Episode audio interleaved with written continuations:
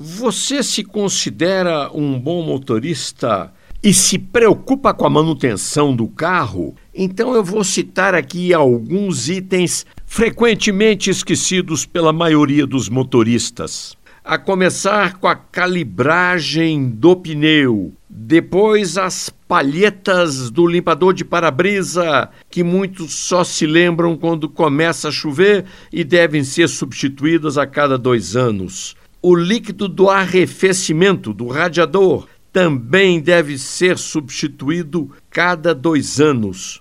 O alinhamento da direção deve ser feito a cada 10 mil quilômetros ou depois das rodas dianteiras sofrerem um impacto, como por exemplo uma cratera asfáltica. Outro item muito pouco lembrado é o fluido do freio. E, por quase ninguém, a validade de seis anos dos pneus.